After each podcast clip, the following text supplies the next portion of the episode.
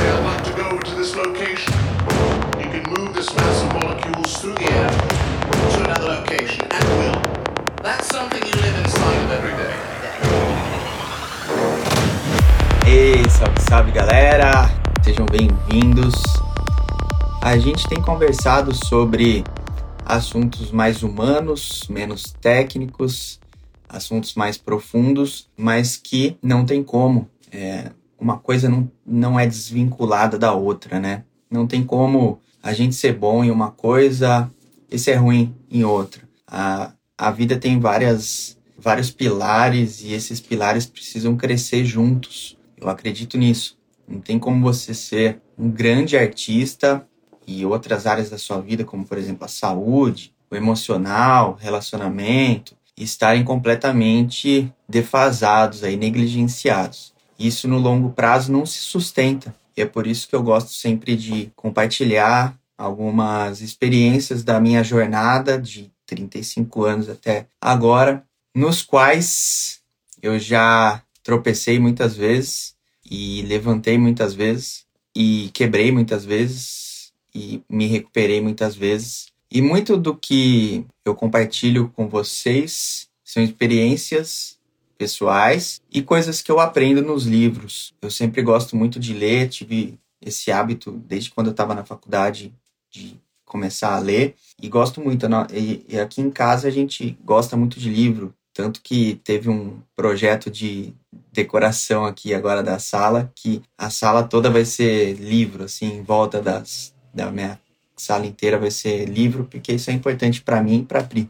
E hoje quem vai nos orientar aqui, quem vai nos guiar na nossa jornada, é um autor chamado David Goggins. Não sei se vocês já viram falar desse cara. Ele tem um livro chamado Can't Hurt Me. E eu não sei se tem em português esse livro, se já foi lançado aqui, se tiver, deve ser Não Pode Me Ferir, Não Pode Me Machucar. Às vezes o nome muda, né? Enfim, esse foi um livro que se tornou um best-seller absoluto da Amazon, porque conta uma história muito interessante.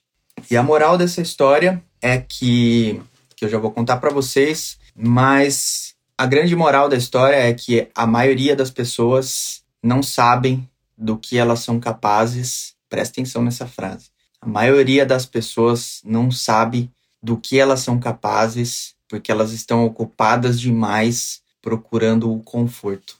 Pegou a ideia dessa frase? A maioria das pessoas não sabe do que elas são capazes porque elas estão ocupadas demais procurando o conforto. Esse livro fala sobre aceitar a dor, sobre abraçar a dor. O David Goggins foi um cara americano. Ele tinha uma família de classe média, ele nasceu numa família de classe média que tinha tudo para ser uma família ok, com dois carros na garagem e aquela coisa americana, né? Classe média. Classe média americana é classe alta aqui, né? É um cara que teve certas condições na infância dele. Entretanto, até os oito anos, ele viu a família dele inteira ser espancada pelo pai. O pai era alcoólatra, chegava em casa e socava a mãe dele, batia nele, é, falava que ele era um inferno, que ele, que ele era amaldiçoado e chegou, inclusive, a apontar uma arma para a cabeça dele só, só, de, só para ver o medo do moleque. Ele falou que foi o dia que ele mais sentiu medo na vida dele. Imagina um moleque de 8 anos, negro, o pai apontando uma arma para a cabeça dele só para só para curtir, né? E esse moleque era espancado direto, sofria abuso de todos os tipos na família dele e ele via a mãe dele apanhando todos os dias do pai. Inclusive, o pai uma vez socou a mãe dele e derrubou ela da escada, ela rolou a escada. Uma criança de 8 anos, isso é, é muito complicado quando uma criança passa situações de estresse assim, porque é um momento que o cérebro está se desenvolvendo e esses traumas é, acabam prejudicando muito o desenvolvimento cerebral dessas crianças. Então, acontece o seguinte: esse cara, quando tinha oito anos, a mãe dele resolveu se separar do pai e mudaram para outra cidade. E não na época, o pai não pagou nenhum tipo de pensão e, e eles foram morar numa das cidades mais racistas dos Estados Unidos. Então, além do abuso que ele tinha sofrido até os oito anos, pensa bem, oito anos, a, além de todo o abuso que ele viu em casa e Agora eles estavam numa situação financeira crítica, como se isso não bastasse, ele sofria racismo todos os dias, pichavam o carro da mãe dele, é, ele era realmente destruído por causa da cor, uma família negra nos Estados Unidos. Com 19 anos, esse cara estava em depressão, pesando 135 quilos. Obviamente, ele encontrou na comida a fuga emocional para tudo que ele vivia. E ele engordou, ficou obeso. E até que um dia ele estava assistindo TV, tomando um milkshake, e ele viu um comercial de recrutamento da Marinha. E ele decidiu se inscrever naquela parada para ser um Navy SEAL. Né? E quando você entra nessa nesse recrutamento, tem um processo chamado Hell Week, que é um, são cinco dias e meio de tortura, basicamente, exaustão física. Os caras têm que mergulhar no, no oceano congelado, alguns morrem congelados, é, exaustão física, mental. E aí ele tentou por três vezes. Na primeira ele saiu por pneumonia, na segunda ele saiu porque ele teve múltiplas fraturas, na terceira ele passou. E aí ele teve três meses para perder 50 quilos. Foi a primeira superação dele. Né? Ele perdeu 50 quilos em três meses. E depois disso ele entrou na Marinha e ele participou. Ele foi, um, acho que, o único cara a entrar em três, é, em três linhagens de elite das Forças Armadas. Eu não sei quais são agora, mas três coisas de elite ele participou e ele, em uma delas, ele teve em um dos prim é, em primeiro lugar, ele pegou o primeiro lugar do negócio. E como se isso não bastasse, depois dele ter perdido 50 quilos, entrou na marinha, foi o mais foda de várias linhagens lá, cresceu em todas as, as paradas, conquistou tudo que era possível lá dentro. Imagina a resistência mental do cara. Ele decidiu correr maratona. Ele correu 60 ultramaratonas, que são aquelas maratonas que, que são o dobro da maratona normal, né? É o dobro da distância. É, e ele correu 60. Em várias delas, na maioria delas, ele ficou entre os cinco primeiros. E como se isso não bastasse, ele correu também. Ele participou de três Badwater, que é um, um negócio tipo uma maratona sinistra de 216 quilômetros. E ele também ficou entre os primeiros. E ele bateu um recorde de correr 328 quilômetros a pé em 39 horas sem dormir. E depois ele entrou no recorde Guinness com 4.030 barras em 24 horas. Então, é um cara que tinha tudo para dar errado, né? Afinal, mais de 40% das crianças que sofrem abuso na infância se tornam criminosos, se tornam ou adictos, viciados em drogas e tal. E ele tinha tudo para dar errado, sofrendo racismo, sofrendo é, privação financeira, tudo, tudo de ruim. E de repente o cara começa a explodir em tudo que ele, em tudo que ele fazia. Entrou no recorde Guinness, várias coisas e maratona e tudo mais. Hoje ele é famoso, né? Escreveu esse livro que se tornou best-seller, Can't Hurt Me. E isso é interessante porque o que ele fala é que a gente tem medo de confrontar as nossas limitações, porque a nossa mente está sempre buscando o conforto. A nossa mente sempre quer gastar o mínimo de energia possível. Então ele fala de três ferramentas que ele utilizou na vida dele para superar tudo que ele superou e são ferramentas simples. A primeira delas, ele chama de espelho da responsabilidade. Simplesmente você vai sentar e vai escrever em post-its, em papel aí, todos os defeitos que você sabe que você tem. Você é viciado em pornografia, você é preguiçoso, você não consegue conter a sua gula, você é invejoso. Quem é que tem coragem de assumir que é invejoso? A gente nunca assume isso. Tem duas coisas que a gente não assume: arrogância e inveja. Mas a gente tem. Então, é interessante fazer esse exercício de sentar e escrever os seus próprios defeitos. Ele manda você colar isso num espelho. Eu recomendo que você cole no monitor do seu computador os seus defeitos. Vai encher o negócio com os seus defeitos. É cada vez que você eliminar um, você tira. Aquilo vai fazer é, você ficar muito incomodado com seus próprios defeitos. E mesmo que você não faça isso, é interessante você simplesmente refletir sobre eles, se enxergar talvez de fora, enxergar que você é vitimista, que você é preguiçoso, que você é invejoso, que você sacaneia, que você. É, você, você que sabe dos seus defeitos aí. Eu não sei. Eu tenho os meus, eu sei dos meus e são bem podres, mas estamos na busca aí pela evolução. A segunda ferramenta que ele compartilha no livro é a estratégia de visualização daquilo que você quer. Mas não simplesmente visualizar. Isso também é, é uma coisa que foi descrita pelo Napoleão Hill no livro Quem Pensa Enriquece. Ele fala dessa estratégia de visualização que se tornou muito famosa hoje em dia, com o segredo, essas coisas meio, meio assim. Tá? Mas a visualização é interessante porque isso é comprovado cientificamente. É, eu sei que tem muita firula com esse negócio de o segredo e tal, mas fizeram uma pesquisa com jogadores de basquete, metade do, do grupo é, fez a estratégia de visualização e metade só treinou. E a metade que fez a estratégia de, de visualização eles visualizaram o saque perfeito, não sei se é a saque que fala, mas o arremesso perfeito e a bola entrando na, na rede. E eles ficaram visualizando isso por muito tempo. E o outro grupo não. Quando eles foram comparar, o grupo que visualizou teve muito mais acertos é, com estatisticamente significante do que o grupo que não visualizou. Então, ele fala sobre visualização para você não somente visualizar aquilo que você quer, mas você sentir o sentimento de como se aquilo já tivesse sido realizado. Entende o que eu tô falando? Então imagine que você quer tocar no, num festival aí. Essa estratégia eu sempre faço demais, assim. Eu me imagino em cima do palco e eu não só imagino em cima do palco, eu imagino a sensação, às vezes dá arrepio. Eu vejo aquela galera, eu tocando a minha música e aquela galera vibrando, aquela pista cheia, todo mundo, aquela sensação, aquela adrenalina, chega até a disparar o coração.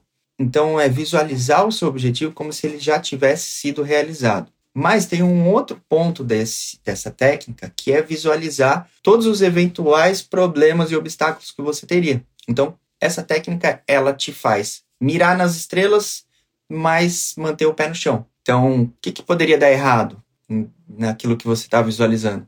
É interessante visualizar o, os problemas também. Tem muita gente que medita sobre a morte, a existência da morte, só para valorizar o estar vivo. Então, essa técnica de visualização, ela tem dois pontos: visualizar e sentir como se já tivesse sido realizado, mas também visualizar os obstáculos, tudo que poderia dar errado. Assim você tem um plano de ação, caso as coisas deem errado, e elas podem dar. É, a gente sempre tem que considerar isso. Não dá para viver um mundo mágico. Já chorei emocionado me vendo no palco sendo um headliner, a galera vibrando com minha música. E vai acontecer, mano. Vai acontecer. Uma hora vai acontecer. A terceira, terceira ferramenta que ele mostra no livro, que ele conta. Então, primeiro é o espelho da responsabilidade. É você escrever todos os seus defeitos num papel e ser honesto com você. Seja honesto. Assume que você é invejoso, assume que você é procrastinador, assume que você é viciado em um monte de merda, pornografia. É, é, é nojento isso, mas a maioria das pessoas tem esses defeitos. Esses defeitos estão aí. Se você não olhar para eles, até quando? Eles vão ficar aí.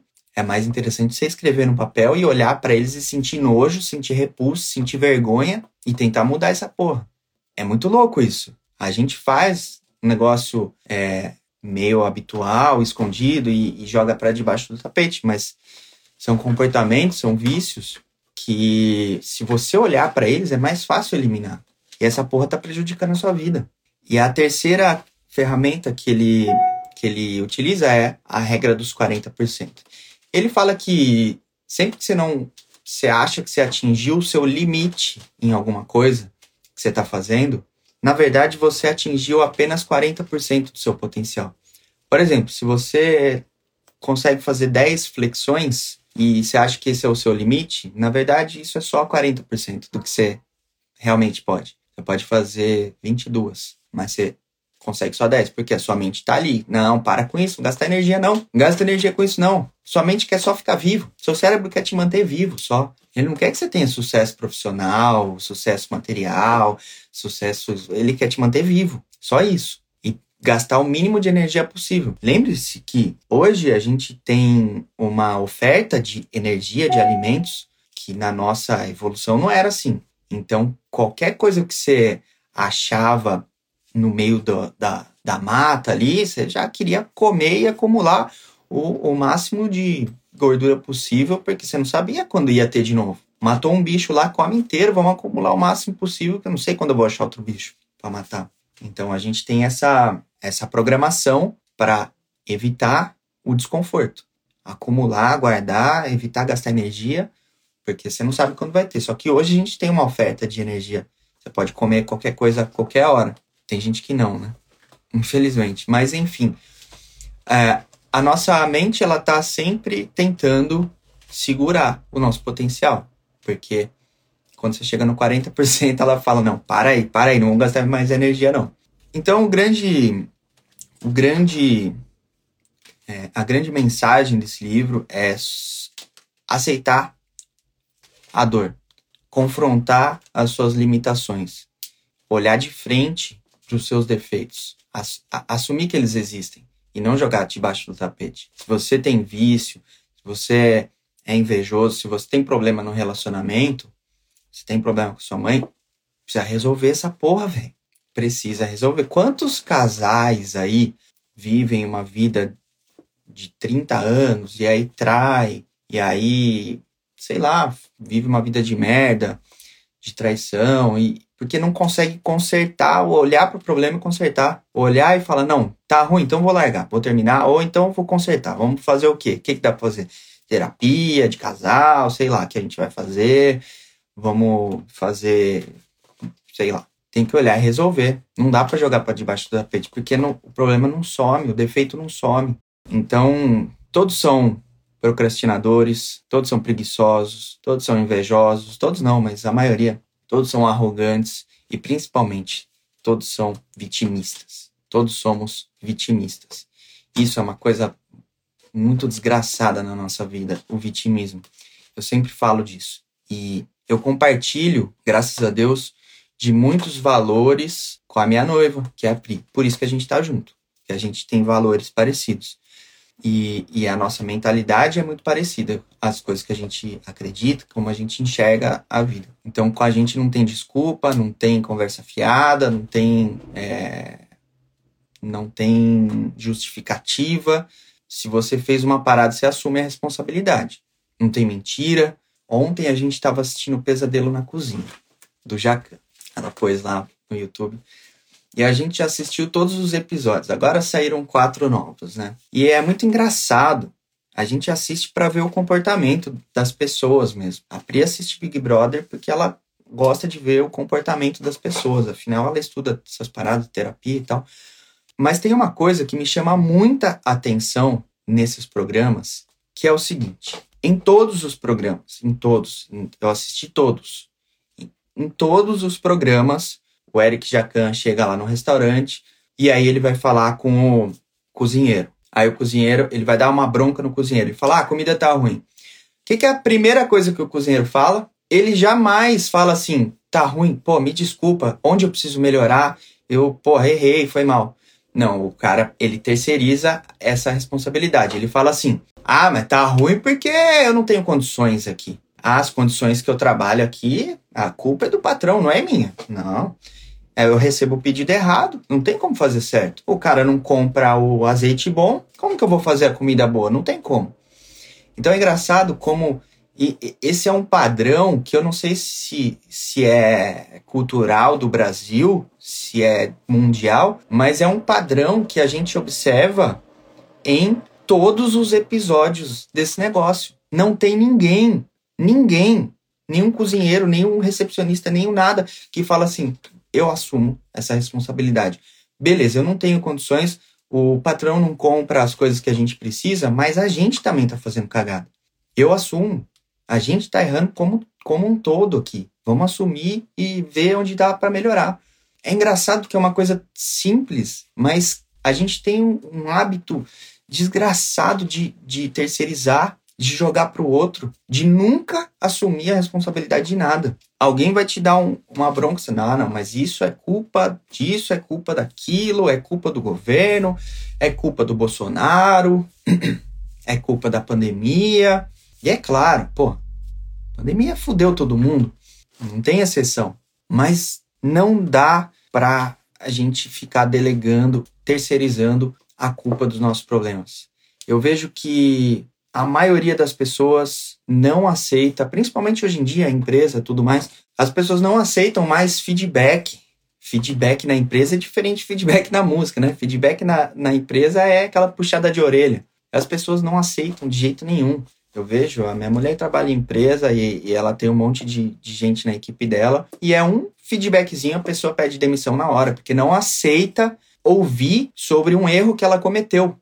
Não é louco isso? Então, que geração de bosta que a gente está sendo? Geração de merda. As pessoas não assumem. E não é só a gente, é velho também. Ontem, o dono do restaurante lá, 75 anos. O Jacan, que é um cara, porra, um cara mais pica dos restaurantes que tem no Brasil. Ele vai no seu restaurante para te ajudar a melhorar, porque tá uma bosta, você tá falindo, e aí o cara fala os negócios, e em vez da pessoa ouvir, não, beleza, tô errado. Não, ela fica questionando, não, mas eu, não, eu errei por causa disso, não, eu errei por causa daquilo, não, mas não é culpa minha, é culpa do azeite, é culpa do chefe, é culpa do cliente. Nunca a culpa é de ninguém. Nunca ninguém assume a culpa. Isso é o para mim é um dos comportamentos mais que, que mais impedem o desenvolvimento de profissional pessoal de cada um a pessoa terceirizar e não assumir a responsabilidade das coisas. Não existe negócio de, ah, mas.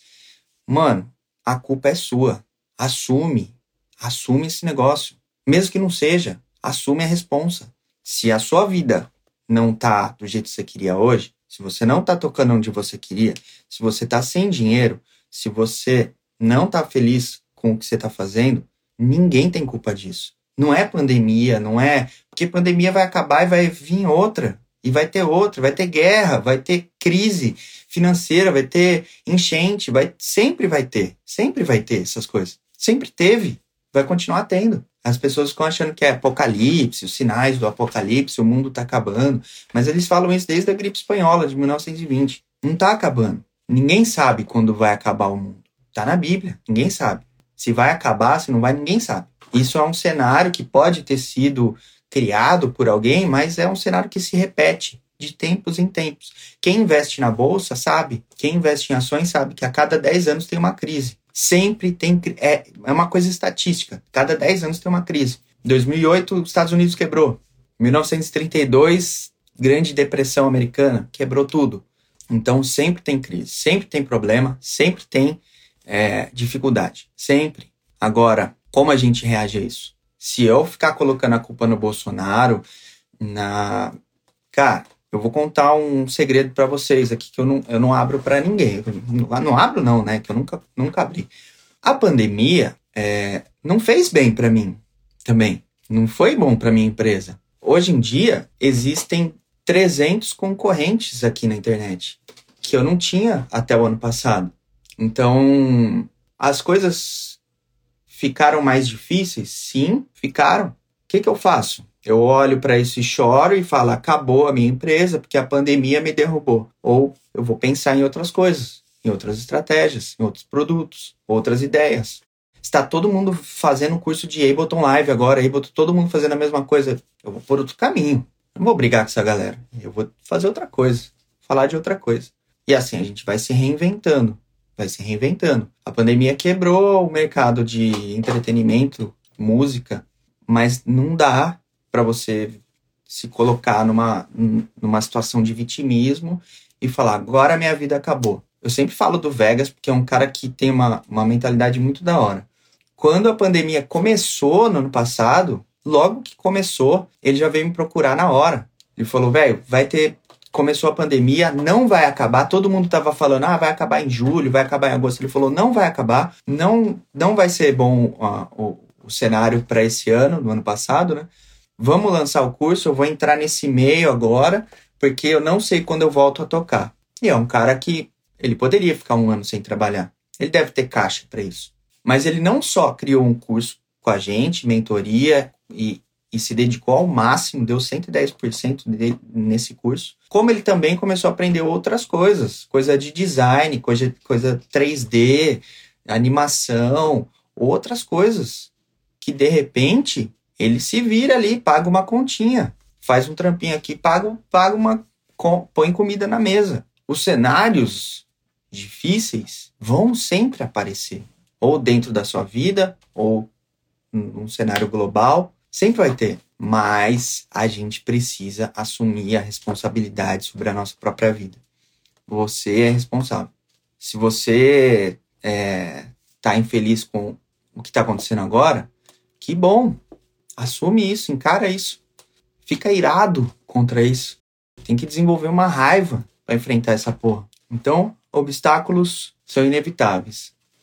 E a gente precisa confrontar as nossas limitações. E para isso, a gente precisa eliminar da nossa vida essa mentalidade bosta que a gente tem de se vitimizar e terceirizar a responsabilidade sobre qualquer problema. Assiste Pesadelo na Cozinha, assiste qualquer, qualquer reality show aí. Você vai ver, quando a pessoa recebe um feedback, raramente ela aceita. Ela sempre vai culpar outra pessoa. Ela sempre vai achar uma justificativa. E quem é bom em achar justificativa não é bom em mais nada. Pega essa frase. Se você é bom em achar justificativa, você não é bom em mais bosta nenhuma na sua vida. Então é isso, galera. Papo de mentalidade brabo. E para de se vitimizar. E olha para os seus problemas e vai resolver. Beleza? É nóis então, galera.